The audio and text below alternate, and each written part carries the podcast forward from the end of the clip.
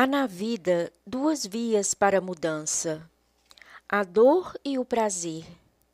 Há quem requer de uma análise silenciosa e longínqua, pois da dor ele constrói morada, para impor ao próximo o que tem ou entende-se da vida. Há pessoas que do prazer fazem-se maliciosas, por sempre querer carinho. Há um lugar em que o homem consiga fazer do contexto e saber analisar a diferença.